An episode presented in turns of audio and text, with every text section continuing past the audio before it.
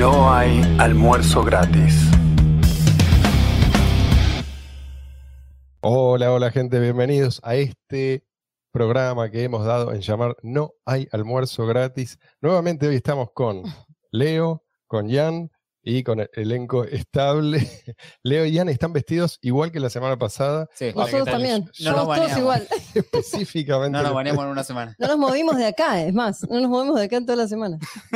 Solo cambió la, la luz del sol de este planeta, el, que, el cual me encuentro visitando. Luis le cambió la luz de fondo a su pantalla. Es el sí, único sí. cambio. Luis, ¿querés que sigamos? Vamos, vamos eh, a repasar un poco qué es lo que estábamos haciendo. Estábamos eh, mostrando las diapositivas de un PowerPoint que habíamos hecho con Ian para una charla con la gente Estudiante por la libertad. Estudiante por la Libertad, que eh, estuvo buenísima. Créanme que estuvo buenísima. Y si no me creen, bueno, ahora van a ver. Luis, Eh, es importante los que escuchen este episodio que escuchen el episodio anterior Sí. para Sí, sí, sí. ver la primera parte. El episodio Sí. 150, por cierto. igual no pasa nada, ¿eh? O No, sea, no, pero bueno. otros empezar de abajo. 149 también. Para entender ahora. Si no, no se entiende nada. pe. Pónganlo, aunque sea en 1,5x.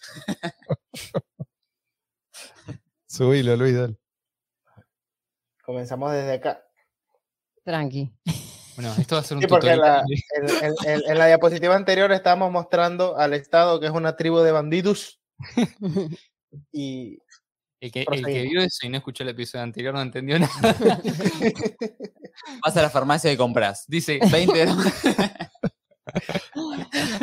Bueno, el Estado no me deja hacer Esto. esto.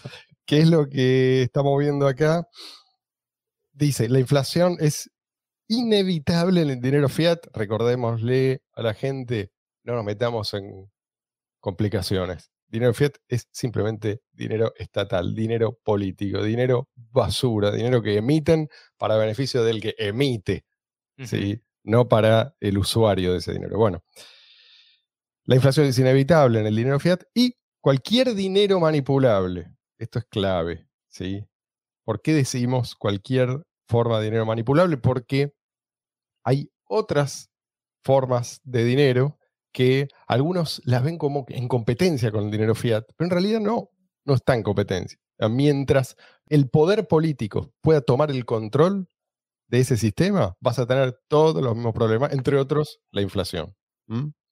Entonces, ¿por qué nosotros decimos que la inflación es inevitable en el caso del dinero fiat o cualquier forma de dinero que pueda ser eventualmente cooptado? Porque no importa quién esté a cargo de la política monetaria. Si el tipo, supongamos, ¿no? que es responsable, y puede ser, a veces al principio empiezan con las mejores intenciones, el tipo se comporta bien, hace lo que supuestamente, pues si vos lees cuál es la función del Banco Central, dice, ¿no? Preservar el valor de la moneda, aunque parezca increíble, Sí, esto, sí. el- y nuestro Banco Central también. Eh, bueno, si ese tipo se Eso comporta... porque la carta orgánica no está bien escrita. ¿eh? Tal cual. ¿no? Se presta interpretación lo que significa preservar el valor de la moneda. Claro, claro. Eso ya te genera un. ¿A dónde está el Estado? ¿A Ahí está. Ahí está.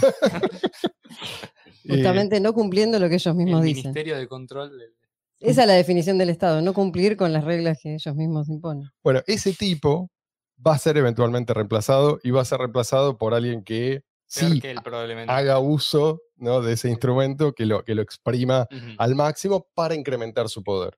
Esto es lo natural, esto es lo que cabe esperar siempre. ¿Sí? Y si no, bueno, es algo transitorio, pero eventualmente este proceso recomienza. ¿Por qué? Porque hay una competencia. ¿sí? En la competencia por el poder político, vos tenés que prometer más que el otro, más que tus oponentes. ¿sí? Si vos prometes más, bueno, eventualmente esto lleva a políticas, a, digamos, eh, políticas monetarias inflacionarias. Pensé que ibas a decir mejores. y bueno, según para quién. Para algunos eso es bueno. Eh, entonces, en todos lados ocurre lo mismo, en mayor o menor, o menor medida. pues, fíjate que incluso los, eh, los bancos centrales más responsables, si vos querés, todos hacen más o menos lo mismo. Por Sí, ahí sí, es como una carrera hacia abajo. Nunca hay deflación, ¿viste? Ah, Exacto, algunos van más rápido que otros hacia abajo, Sí, sí, sí. pero todos que- dirigen hacia el abismo. Es que de, de- de hecho es- esa pareciera ser la función de los bancos centrales, mantener la inflación al menos en un 2% y que nunca la deflación nunca llegue, incluso si la, la productividad de la sociedad llega a, a Y aumentar. si hay deflación, porque hubo casos, en la época del patrón oro hubo una ligera deflación que duró décadas, Sí. pero bueno, estas otras fuerzas estaban empujando los límites. Vos Lo tenías- corrigieron de inmediato igual, lo, lo fueron, lo fueron a corregir. Si había deflación, se corrige. se corrige. O sea, vos tenés, por- sea por cuestiones políticas, institucionales, culturales, lo que sea, eventualmente ceden ¿sí? Eso- esos límites y tenés el mismo problema de siempre. Entonces pregunta, ¿la solución es aparte- a alguien que prometa llegar a la deflación? Aparte de que, no, no sé si, si, si me estoy equivocando, pero creo que históricamente la irrupción, la entrada de la institución que vienen siendo los bancos centrales fue lo que eh, terminó destruyendo el, el dinero respaldado en... en- en- Sí, digamos que lo aceleró, porque ahora ya vamos a hablar del primer, el primer estadista que realmente le sacó provecho al sistema monetario. O sea, el, al tipo que se le ocurrió, y este es Kublai Khan, es un caso conocido, pero sí, va- vamos a hablar con un poquito más de, detalle acerca de Kublai Khan, pues lo merece. Pero bueno, la cuestión es que, eh, de hecho creo que es, es la siguiente diapositiva. Estos tipos se presentan, como decíamos antes, como los eh, serios, los profesionales, los especialistas, son simplemente adictos terminales. Vos no le decís a un tipo que está ¿sí? postrado después de haber consumido enormes cantidades de heroína a lo largo de toda su vida, eh, no le decís, che, este, esto, esto que estás haciendo, créeme que no funciona para tu Te vida, hace mal. no es lo correcto, te hace mal, sí. Y el tipo, eh, por ahí te dice, daño. por ahí te dice que sí, sí, tenés razón, que es lo que muchas veces los políticos dicen, sí, sí, tenés razón. Dame más. Pero ni bien te pega media vuelta, el tipo está buscando la siguiente bolsita y como, como muestra ahí la diapositiva, se está preparando la siguiente dosis. Eh, ¿Qué dice ahí? Bueno, eso ya lo... Competencia de promesas incumplibles. Perfecto. Adicción al poder, igual adicción a la emisión de moneda. Y pasamos a nuestro amigo Kublai Khan. ¿Quién fue Kublai Parece un meme. Parece que el meme que te dice, quieto, amigo. Va- Vamos a calmarnos. Justamente no. No nos vamos a calmar nada. Bueno, ahí dice, eh, digo, para los que están escuchando y no lo ven, nada cambió desde los tiempos de Kublai Khan. Kublai Khan era el nieto Correcto. De Gengis Khan, exactamente. Sí, sí. En realidad, si te, si te pones estricto, nada cambió desde los tiempos en que los estados descubrieron que podían de alguna manera inflar. Inflar no es solamente emitir, eh, también puede ser- se puede hacer de distintas maneras, ¿sí? Sí, Li- sí, sí. limando, o sea, sí. reducir la cantidad de metal precioso también es incrementar la emisión monetaria. eh, pero bueno, Kublai como que le encontró, sí, Kublai Khan le, le puso encontró esteroides. la vuelta. Eh, entonces, ¿por qué me gusta el caso de Kublai Khan? Porque esto es lo que decíamos, es como eh, una especie de historia del Estado en cámara rápida. ¿sí?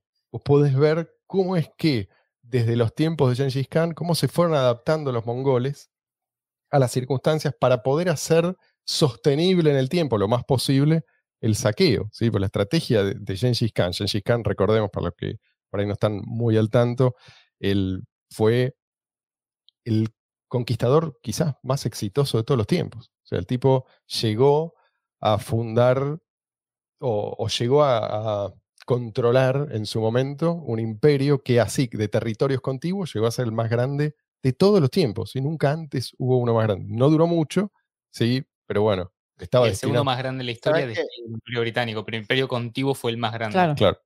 ¿Sabes que una, un- una de, la- de- de las cosas que me estoy acordando es que nos, tenemos un episodio en el que hablamos Sí. sobre Kublai Khan, solo que no, no recuerdo el, el Sí, número. sí, sí. Ya habíamos tocado eh, el tema. Bueno, como decía Leo, nieto de Gengis Khan. Eh, bueno, Gengis Leo, Leo es nieto de Gengis Khan. Mira, puede ser, no Todos, sé podemos, si nieto, todos pero tenemos algún poquito creo de que- ADN de creo que Gengis un Khan. tercio de la población de Asia eh, desciende de Gengis Khan. Y esto es real. El tipo no Eso perdía real. el tiempo, o sea, Sí. ya sabía Sí. qué tenía que hacer cuando se bajaba del caballo. Sí. No, No, sí, no había Netflix. eh, Ocho eh. Bueno, este, el, en cambio, Ku- Kublai Khan, que fue nieto, uno de los nietos, eh, fue el último de los, de los grandes canes y fue quizás el primero en hacer este eh, viraje ¿no? de, de estrategia. Él se dio cuenta de que el saqueo, la destrucción, la- el, el genocidio, digamos, eh, no era algo, era, no era algo sostenible. O sea, no, vos no podías sostener un imperio a largo plazo basándote en, en esas estrategias. Entonces, no solamente eso, sino tenés que tener gente viva para poder saquearla.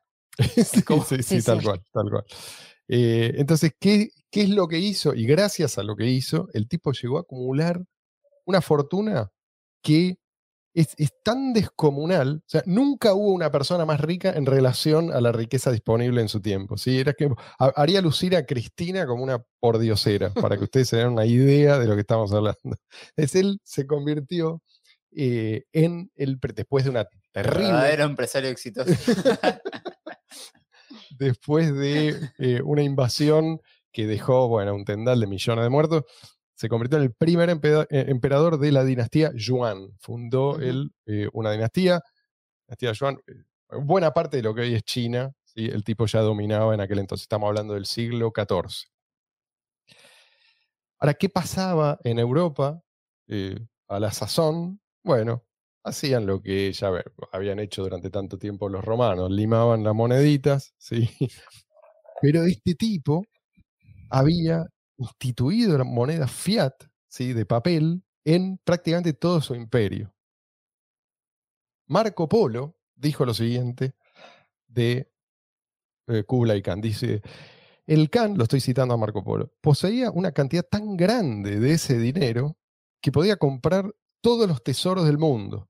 Para todos los pagos que se realizaran en todas las provincias y regiones de su imperio, era obligatorio utilizar ese dinero y nadie se atrevía a desobedecer por miedo a perder la vida. Y en efecto, si ustedes ven En la- el billete. el eso es lo que pusimos, Sí, eh, sí. creo que lo, lo mencionamos o lo publicamos en un post. eh, eh, dice claramente, si, si vos falsificás este billete, eh, bueno, vas a, vas a perder la vida y te van a pasar cosas aún peores antes de perder la vida. Eh, sí, es una amenaza, en serio. Eh, por eso digo que, digamos, cómo cambiaron las cosas. Ahora no te dicen eso, ¿sí? No, no, no te dice eso en el, en el billete, eh, pero Está implícito. ya no se menciona. esta No, no, no. O sea, Eh, pero eso te dice que el dinero fiat es dinero que en definitiva está respaldado por la amenaza de la más alta violencia que Sí. se le puede ocurrir a la persona que tiene que aplicar la pena, digamos. Exactamente. Bueno, por supuesto, ¿cómo terminó esto? A ver, ¿cómo empezó? Porque no fue mucho tiempo después. eh, Marco Polo vio a Kublai Khan en su apogeo, pero bueno, poco tiempo después empezó la inflación, o sorpresa, sí, la, la gente empezó a padecerlo y en menos de un siglo, esto es en el año 1368, ya la dinastía Yuan había caído. ¿sí? Y esto en el medio de un caos hiperinflacionario que llevaba ya varias décadas. La gente estaba tan harta de esta forma de dinero que, según recuerdo, esto no recuerdo exactamente la fuente, pero los chinos quedaron como traumados y recién varios siglos después, creo que en el siglo XIX, volvieron a aceptar el, empezar a, a empezar a aceptar el dinero papel. No querían saber absolutamente nada por lo mal que lo habían pasado. Luis, La próxima diapositiva. Bueno, en esta dice, eh, está acá la cara de la reina recientemente fallecida de Inglaterra. La moneda fiat más exitosa, ¿sí? Es, ahora le vamos a decir cuál es. Bueno, la cuestión es que no, no hay precedentes de una moneda fiat que haya tenido éxito en la preservación de su valor. Todo esto que dicen los bancos centrales, todos los bancos centrales fracasaron en esto. Centrales o no, no importa. Sí, importa el modelo. Ninguna moneda fiat logró preservar su valor. La esperanza media de vida para una moneda fiat es de 27 años. 27 años. El club de los 27. Se me ocurrió recién. Muy buena. Muy bueno. Están todos los rockeros y, y toda la moneda y las monedas. Son un montón. O sea, está al nivel de Sí. Amy Winehouse, Janis Kurt Joplin. Jimi Hendrix. Jimi Hendrix, al nivel de todos los La libra ¿viste? Exactamente, todos adictos a. Eh, Ay, bueno, no puede ser.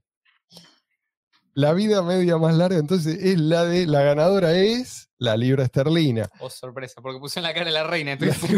¿Cuál será? Eh, en 19, perdón, en 1694 equivalía inicialmente a 12 onzas de plata. O sea, una libra de. Ahora vale menos del 0,3% de su valor original. Y esa es la que más ganó. Es, es la, sí. la- la mejor.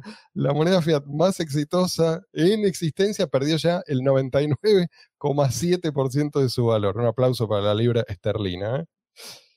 Bueno, seguimos. De ahí viene el nombre, libra de plata, libra de esterlina. Correcto. Sí, sí. No, no, no es casualidad, digamos. Ahora queda una librita. Pues el problema ya sabemos cuál es. ¿Cuál es la solución? Luis, Mejor regulación. Un banco mundial. ahora vamos ¿No? a ir un- una por una.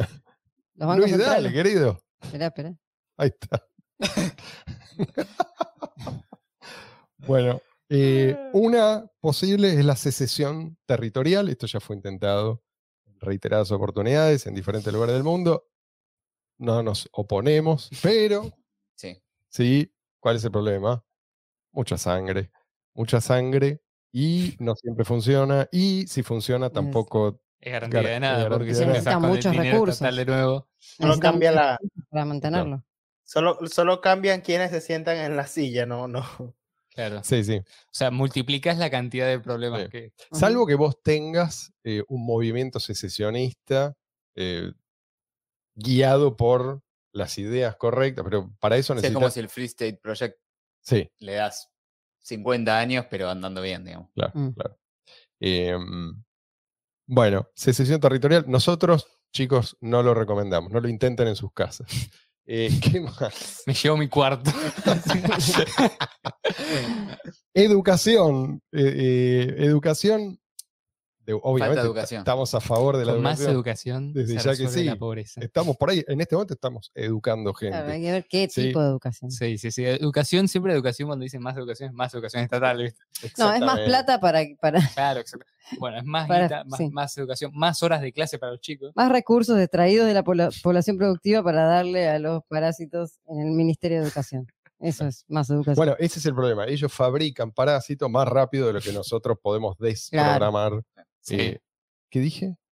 De- sí, sí, sí, está bien. De lo que nosotros podemos desprogramar Sí. esos parásitos, si querés. El Pero tema no, es. ellos no fabrican parásitos, perdón. Ellos fabrican estatistas. Algunos son parásitos Sí, y sí. otros no. Dije Bueno, mal. Sí, igual es verdad. Eh, ellos fabrican, Fabrican. estatistas. Ellos, eh, y, eso es, es un lavado de cerebro. O sea, vos estás lidiando con un sistema que te tira eh, constantemente nuevos enemigos. ¿sí? ¿Cómo haces si vos de este lado no tenés ese poder para imponerle a otras personas ¿sí? el financiamiento de tu sistema? Vos podés, en todo caso, ¿sí? pues contrarrestarlo dentro de tu familia, ¿sí? donde vos tenés mucha influencia. Ahora, ¿ustedes conocen cuánto- cuántos hijos tienen los libertarios que ustedes conocen? Y como van las cosas, como van las cosas cada vez menos. Y bueno, entonces, Faltan lo lamento mucho. Preguntale a un libertario que es reproducirse, creo que no. El 98% no sabe lo que es. Bueno, entonces, ¿En, por en ahí qué no- anime aparece? Te va a preguntar. No, no, chiste, chiste. pero es, es difícil. No, o igual sea, sí, es verdad. ¿por, qué, por qué los musulmanes eh, tienen hijos que después resultan ser musulmanes en el 99,99% de los casos? Y bueno, pues son hijos de musulmanes. Entonces, Ujú. vos querés más libertario, tenés hijos. Y si no tenés hijos, eh, bueno, mm, no te quejes cuando ganan los que sí, Sí. tienen, porque en el futuro. libertarios a los menonitas. Claro, claro. Bueno, ti- tienen una, una cuota de libertarismo, si se quiere, incorporada en esas mismas culturas, los menonitas, los amis. Sí, más que libertarismo, resistencia a la intervención estatal. Yo Y bueno, ¿qué sería más que eso? Porque en definitiva es, verdad. la libertad de Sí, es decidir un- qué es lo que vos Una querés forma hacer. de. Bueno, pero vos podés, vos podés ser resistente a la intervención estatal, pero tener tu propia forma de. Sí, Bueno, eh, sí, hay que ver Mm. cómo tratan a los niños, cómo, que- cómo los educan, es Coerción. verdad. sí, sí. O podés, podés ser este, vos. Sí, porque no, no- mismo. no dejan, no dejan de ser colectivistas. Exacto, digamos, Claro, dentro, puertas adentro, Sa- puede ser ¿Sabes un por qué sé que muchas veces no son tan colectivistas? Porque todavía siguen existiendo, existen hace cientos de años. Sí, sí, no, está bien. Bueno, no estoy diciendo que lo sean, ¿eh? Pero digo que eh, resistencia no, no significa necesario que ellos, los talibanes también eran resistentes a la invasión. Sí, está bien. No significa que son admirables en todo No, bueno, capaz que fue una estrategia. Se dieron cuenta de que la mejor forma de hacerlos desaparecer era dejarlos gobernar y que se autodestruyan, básicamente. Sí, sí, pero a veces, digamos, son poderes en Sí, se pugna. se le ocurrió a Biden, seguro. Pero bueno, en fin. Sigamos, me parece, porque ya estamos cualquiera. eh, educación. Educación y ahí ganan ellos. Obviamente eh, no hay que dejar de educar, pero hay que reconocer, sí, hay que reconocerlo porque si vos te haces ilusiones con esto y te vas a decepcionar. ¿sí? No, eh, solo eso por lo menos no alcanza, eso está claro. ¿Qué más? Admonición moral, sí, levantarle el dedito a los políticos o a cualquiera que tenga eh, poder político para que haga las cosas bien. ¿Por qué esto no funciona? Ah. Porque en su mayoría son psicópatas. O sea, vos le, levantás- le estás levantando el dedo a un tipo que no, no responde a la admonición moral, por definición. sí, por eso está en ese puesto. ¿Se Tú le, estás, tú le estás Lamentable- levantando el dedo y ellos te están levantando. En el medio. Sí. Lamentablemente, los que Es sí responden eh, a los argumentos morales, No van a estar en ese lugar. exacto, son los que no tienen esa eh, Mm. necesidad de controlar a otros, son los que ya están eh, atentos a mm, lo- los que están preocupados por identificar lo que es el buen comportamiento. ¿sí? Entonces vos le levantás el dedo, entre comillas, y te van a prestar atención, pero ellos no quieren poder político, precisamente porque ya están de alguna manera de tu lado. ¿Qué otra cosa, Luis? Infiltrate al Estado. infiltrar al Estado, o sea, reformas, reformas pro mercado. Esto, obviamente, lo hemos visto funcionar, pero en general, ¿cuándo funciona? En plena crisis, ¿sí? Cuando hace falta un chivo expiatorio y ese chivo expiatorio en general son los liberales. Salvan las papas y después los culpan de todo. Entonces evitan el colapso, pero después, eh, a ver, siempre pasa lo mismo. O sea, no se puede hacer una reforma profunda por la misma razón que no podés convertir a una organización eh, mafiosa en una organización caritativa. Punto. Eh, o sea, es, es no entender la naturaleza de la criatura. Si vos querés eh, infiltrar esta organización para convertirla en otra cosa, vas a eh, llevarte unas sorpresas desagradables. Mira, yo haría una pequeña salvedad, que Sí. creo que a nivel local es diferente el objetivo, ¿no? O sea, esto, esto me parece que ap- apunta más a lo que sería un Estado-nación, un Estado con una capacidad territorial mucho más amplia, pero infiltrarse, entre comillas, en el Estado en un nivel local, por ejemplo, pa- para empezar a aplicar una estrategia local, como lo propone Jope, Sí. creo que podría tener un resultado diferente, porque no es lo mismo eh, estar pensando en acceder al puesto de, eh, digamos, de gobierno Sí, en sí. una sociedad donde todos se roban entre todos, pero yo no conozco a la persona a la que le robo y la persona a la que le robo no me conoce a mí, que en una sociedad donde somos, somos 5.000 personas, como mucho, todos nos conocemos entre todos, todos más o menos tenemos una noción de quién es quién, y hay otros mecanismos sociales que entran a interactuar con eso, que de alguna manera limitan quizás el poder al cual yo puedo acceder y me permite tener un grado de influencia y un grado de gobernabilidad un poco mayor, ¿no? Eh, que a ver, lo, que sucede en esos casos es que creo que en comunidades pequeñas existen de, de alguna manera jerarquías naturales que se van dando y que coincidentalmente suelen ser las mismas personas las que suelen ser eh, jerarcas naturales y que después terminan estando en puestos de gobierno local, Mm. ¿no? Que por eso puede tener algún tipo de, de efecto, pero obviamente habría que considerar casos específicos. Sí, sí, caso por caso. Pero, pero- yo por eso haría esta salvedad, porque a mí la estrategia local me, es algo que me, me llama mucho la atención y que, que pienso bastante. sí, sí, dentro del sistema quizás es lo más viable. Claro, o sea, es de última, no sé, pensá en ser concejal, no pienses en ser diputado o Sí, sí. senador, ¿viste? Es como, Pero teniendo en cuenta que- sí, teniendo en cuenta Teniendo que en igual cuenta que el vas a sistema que... está podrido de raíz y que tampoco es que vas a... Sí, o sea, puedes llegar a hacer pequeños cambios o cambios en la escena local muy puntuales, pero digamos que el sistema es inmoral por sí, definición. Sí, pero es más fácil cambiar la cultura. sí, Entiendo, Desde entiendo. la política, estando en, no sé, una ciudad con 40.000 habitantes Sí, que sí, en sí. una ciudad con, o en Eh, un país con tema de 70 la- millones. O sea, es una diferencia importante. Vas a ser más influyente simplemente por una cuestión de que la gente te puede conocer en, en persona, Sí, te puede ver la sí. cara, sabe quién sos y vos sabés quiénes son ellos. Luis, la que sigue. ¿Qué dice? Tomar las Tomar las calles. calles. Y de- eh, tomar las calles, bueno, huelga de hambre, Bueno, los venezolanos son el ejemplo de que, la- de que tomar las calles no funciona. tomar las calles es peligroso además, huelga de hambre, eh, si es muy prolongada, sabemos que termina mal también, y flores en los cañones de los fusiles. Ah, esa es la solución. Ojo porque esa foto, Ojo, ¿eh? no se dejen guiar por lo que eh, están viendo ahí en esa foto. La gente, les explico, puede disparar también. No Así no, caso, así no se frenan las guerras. no están disparando Lo que vos tenés porque que eh, hacer ahí lo tenés que mirar en los ojos y darte cuenta de que en realidad son uno con ellos. Somos lo mismo. No estamos en bandos distintos. Te hicieron creer Sí. lo habitual es Antes de que que, terminaste de decir eso, tenés una bala entre ceja y ceja. por eso, si tienen armas y no las están usando, es porque Sí, sí. en general porque tienen orden de no usarlas, ¿sí? No es que las flores están deteniendo las balas. Lo digo para, para la gente, para que nos escuchan algunos chicos, ¿viste? Y creen que se Ojo, puede. esa es una excelente forma de conocer a Maradona. también. Y a tantos otros. Diego. Bueno, siguiente, Luis. Esa es la estrategia de Naruto. Decirle, yo también era como tú. Tenemos los sí. mismos ojos. en tus ojos puedo verlo. Luigi, patrón oro destinado a fracasar. ¿Por qué? ¿Hace falta que expliquemos esto? Sí, hace falta porque hay mucha gente pidiendo y va a haber mucha más gente porque eventualmente el dólar también va a fallar. Esto no va a ser ni mañana ni pasado, pero eh, el dólar no tiene nada especial. es una moneda más de reserva, como hubo tantas en el pasado.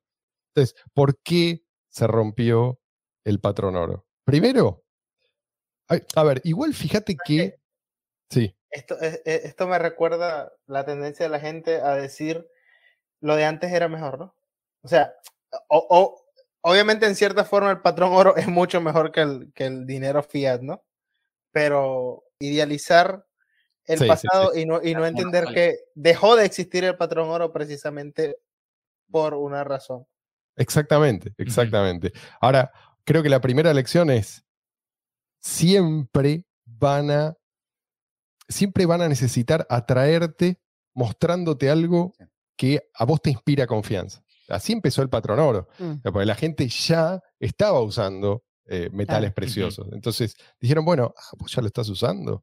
Bueno, vamos a simular que esto es más o menos lo mismo, ¿sí? esto es algo que ya conoces. Dicho esto, también es cierto que fue posible como convencer a la gente de que abandonara el uso directo de- del, del- del oro porque tenías algo que en algún aspecto era superior. ¿sí? Tenías el papel moneda, ¿no? Era superador Tecnológicamente, sí.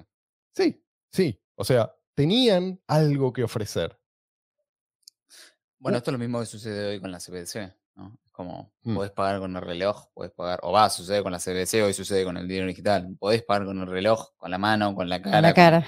la tarjeta, no tenés que tener nada, solo Entonces, con tu cara. Sí, sí, sí.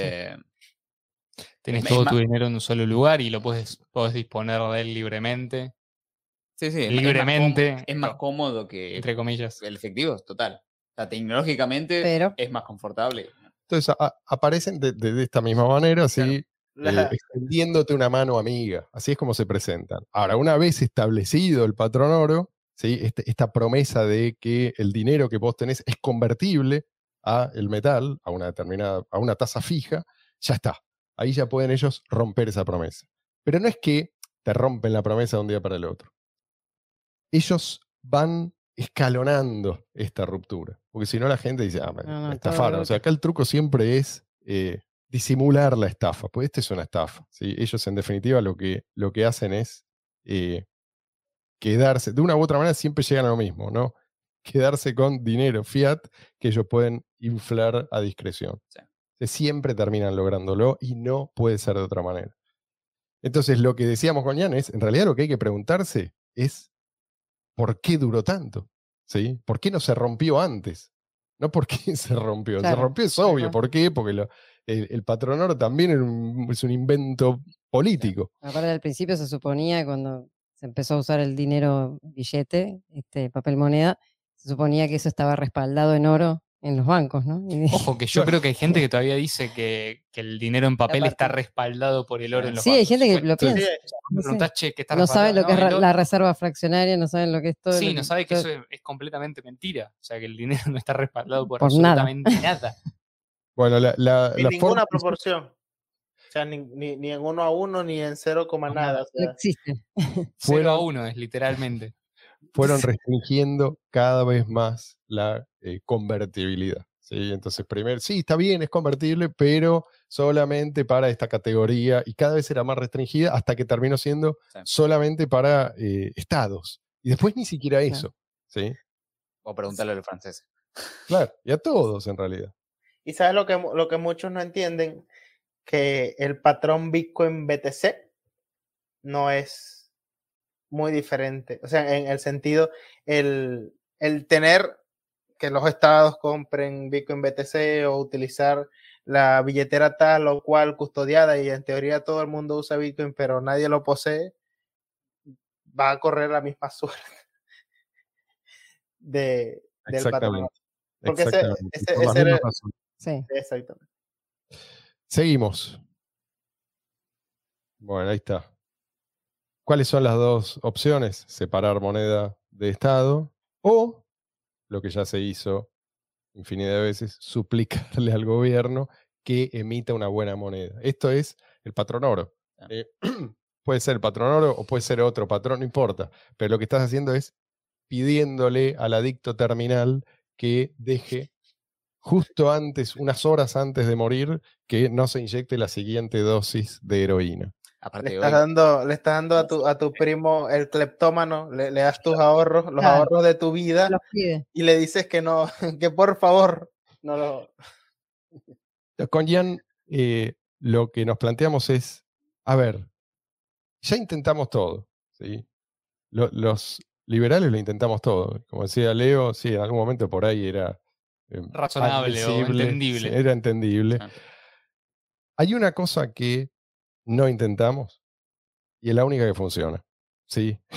¿Y cómo sabemos que funciona? Porque en Argentina, si no, no habría país. ¿sí? Es la economía sumergida. habría un, un- un agujero negro. sí, humeante. Sí, es el grueso de la economía. ¿sí? Entonces, millones de personas dependen de eh, la economía, lo que llaman economía sumergida o economía paralela. Es el tipo de actividad que le permite a millones de personas sobrevivir y además prosperar, no solamente eh, sobrevivir. Que, Pensé que iba a decir la economía P2P. sí, sí. Es eso también. Es que es un poco eso, ¿no? La economía P2P somos todos, ¿no? suscríbete. El chivo. Eh. Entonces, no, no es algo que se reconoce públicamente, pero si vos atendés no a, lo que la gente dice públicamente, sino a lo que la gente hace, ¿sí? Eh, es, evidentemente, es la solución. ¿tá? Así como lo fue para tantos otros, así como lo fue para... En cada, cada experimento demencial, ¿sí? cada país que adoptó el comunismo debe a la economía paralela evidencia de la gente que sobrevivió. ¿sí? Tal cual. Pero mucha gente dice, sí, pero vos estás hablando de una economía paralela, de algo, ¿no? que la, la gente no sabe, la gente no sabría cómo manejarse dentro de eso. ¿Y cómo la gente no sabría? La gente lo que hace todo el tiempo. El instinto de supervivencia te lleva. Pero sí, Pero escúchame, aparte, sí, sí, el- sí. el la dólar. corriente. como refugio en Argentina, hay gente que no sabe cómo es que se consiguen dólares. ¿Realmente conocen a alguna persona? No sé. digas en voz alta. Entonces sí, esta es la prueba de que la gente sí es capaz de organizarse y además de organizarse, no estamos hablando acá de dos familias que logran protegerse, no, son, eh, digamos, redes muy país, amplias. Sí, y no solamente organizarse en un sentido de hay alguien que está planificando la economía sumergida, sino que No, es no, no, no, completamente espontánea. Exactamente, pero se- es espontánea, pero hay gente que se defiende mutuamente. Cuando la gente va a la cueva, ¿sí? No lo sale, la cueva no está anunciada y la gente que sale de la cueva no lo anuncia. O sea que hay como un acuerdo tácito, ¿sí? Esto es necesario, ¿sí? Yo sé que esto es ilegal, lo hago de todas maneras, del otro lado lo mismo. Y esto lo hacen millones de personas todos los días, ¿sí? Digamos, de un, de un lado tenés la planificación centralizada Y del otro lado vos tenés redes de confianza. Y ganan siempre las redes de confianza. O no, no es que los planificadores no pueden hacer daño, pero la red La es lo que es lo que le permite a la gente sobrevivir. Y si hay una sociedad después de la mm, instalación de un sistema socialista, es porque esas redes mantienen, es como la, el, el aparato circulatorio, ¿sí? que por más que vos quieras estrangular, si vos tratás de comprimir una arteria, en general el flujo va por otra. ¿sí? O sea, esto se abre paso. No sé si eh, es válida la analogía. Dice a propósito de esto Hayek, ¿sí? para que vean que no soy yo. Con mucho amor. Lo pongo acá delante a este adorable viejito que dice, no creo que volvamos a tener una buena moneda antes de que podamos independizar la moneda del gobierno, pero no podemos quitársela violentamente de las manos. Todo lo que podemos hacer es de alguna manera astuta introducir algo que no puedan detener. Ay, boludo. ¿Cómo puede ser? Es una locura. Yo tengo una esto- teoría. No, yo tengo ¿Lo una teoría. Satoshi? Satoshi Hayek- Nakamoto. ah, eso te. O lo inspiró Satoshi o es Satoshi. ¿Sabes a lo, Ahí. a lo- a lo que me recuerda esto? Cuando eh, subtitulé los videos de Milton Friedman Eh, eh, anticipando que iba a nacer algo como, como Bitcoin. Sí, sí, sí. sí. Hubo Bueno. varios que la veían entonces. Bueno, no podemos alargar mucho, así que vamos, vamos al grano. La moneda, ¿sí? No es lo único que hay que arreglar, estamos claros, ¿sí? Hay un montón de problemas. Pero si arreglamos la moneda, arreglamos un montón de otras cosas, ¿sí? Ahora, no es cualquier moneda. El efectivo electrónico, peer-to-peer, tiene que cumplir determinadas, determinados requisitos. Si no, con el tiempo se va a degra- degradar. Va- va a pasar lo mismo que cualquier. Perdón. Va a pasar lo mismo que con cualquier otra moneda, sea fiat o que sea eventualmente dominable por el Estado. Entonces, tiene que tener utilidad, ¿sí? Utilidad, o sea, tiene que ser una buena moneda, tiene que eliminar la fricción de los intercambios, mínimo, ¿sí? Tiene que tener emisión limitada, obviamente, y tiene, esta emisión limitada tiene que estar garantizada por el propio sistema de incentivos, no tiene que ser una decisión de eh, una autoridad. Tiene que ser resistente, resistente a la censura, y además esa resistencia de vuelta tiene que perdurar y que tiene que depender del sistema de incentivos. Por eso todo esto es tan importante y nosotros insistimos tanto en esto. Si no, perdemos todo. O sea, si vos no tenés todo eso, a la larga vas a perder sí o sí la utilidad y cuando perdés la utilidad, perdés todo. ¿sí? No importa si tenés uno solo de estos elementos, no es suficiente. Tiene que estar todos. Efectivo, electrónico, peer-to-peer. Y una de las cosas que pusimos ahí es, una de las objeciones más comunes es, eh, bueno, pero esto no tiene respaldo. bueno, la respuesta eh, a esta objeción es mejor, eso es justamente lo que queremos. ¿Qué respaldo tiene el oro? ¿Qué respaldo tienen los metales preciosos? Son, digamos, son sus propias eh, cualidades monetarias y son inherentes. O sea, ¿qué respaldo requiere algo que es equivalente al oro, pero teletransportable?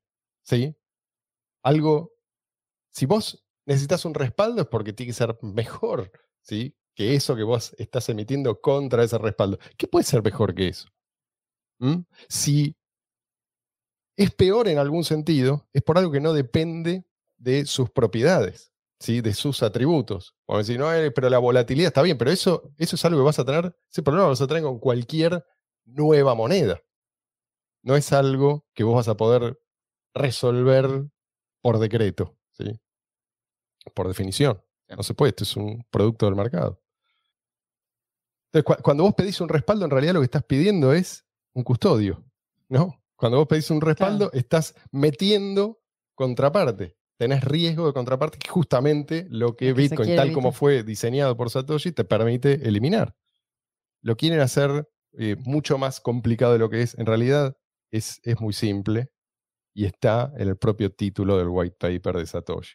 Es simple, pero es profundamente subversivo. ¿sí? Ellos quieren presentarlo como algo inofensivo. Quieren que creas que en realidad esto no representa ningún desafío al sistema existente. Quieren que creamos que usar un exchange es más o menos lo mismo y que usar directamente el efectivo peer-to-peer. No, es exactamente lo contrario. Y vos me dirás, y con esto cierro, Mario, vos me dirás, sí, pero esto es la verdad que ustedes lo, que- lo que están buscando es algo, reconozcamos que es difícil.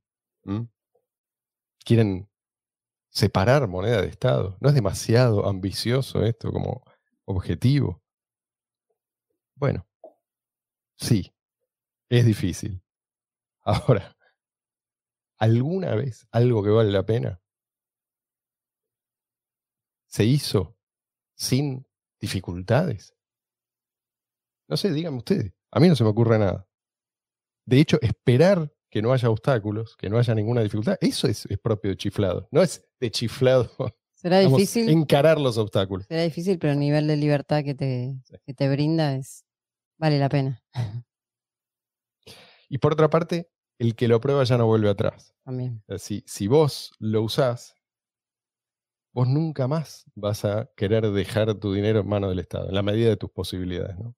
Es, de la buena. es otro tipo de adicción. Y entonces, ya no podés, a un tipo que vos le mostraste, por eso nosotros insistimos tanto en la práctica, ¿no? vos le mostraste, mirá, esto es realmente poder, esto es, no te voy a pedirle permiso a nadie, etcétera, etcétera, ya es imposible después arrastrarlo a usar un custodio. Sobre todo si la alternativa es la, la CDC, la Mm. moneda digital de los bancos centrales, que es probablemente el- el instrumento más poderoso en manos Peligroso. de la peor tiranía que, que haya existido jamás. O sea, puede. eh, est- esto es lo que enfrentamos. Por eso es que le damos tanta bolilla a esto. Por eso eh, hicimos con Ian esta presentación. Sí. Y ahora redondeo. Si ustedes quieren agregar algo más, les doy los últimos segundos para cerrar con las palabras. Si te ocurre algo que Yo, valga la pena de mencionar ahora. Luis, yo, yo quiero agregar que ¡Tarán! descarga tu billetera, descarga tu billetera, guarda tu frase de recuperación y sumate a la comunidad de Telegram BCH Argentina. Bueno, y con ese llamado a la acción de Luis, vamos a cerrar, sí, este par de episodios. Muchísimas gracias por acompañarnos. Dejen sus Ah, comentarios, nos interesa saber qué es lo que opinan y escuchen que Luis tiene algo más que decirles. Y seguinos en TikTok, Instagram y Twitter como arroba almuerzo. Qué linda pronunciación, ¿eh? Gracias chicos por venir nuevamente. gracias Es un placer la invitación. Siempre un placer. Hasta el domingo que viene.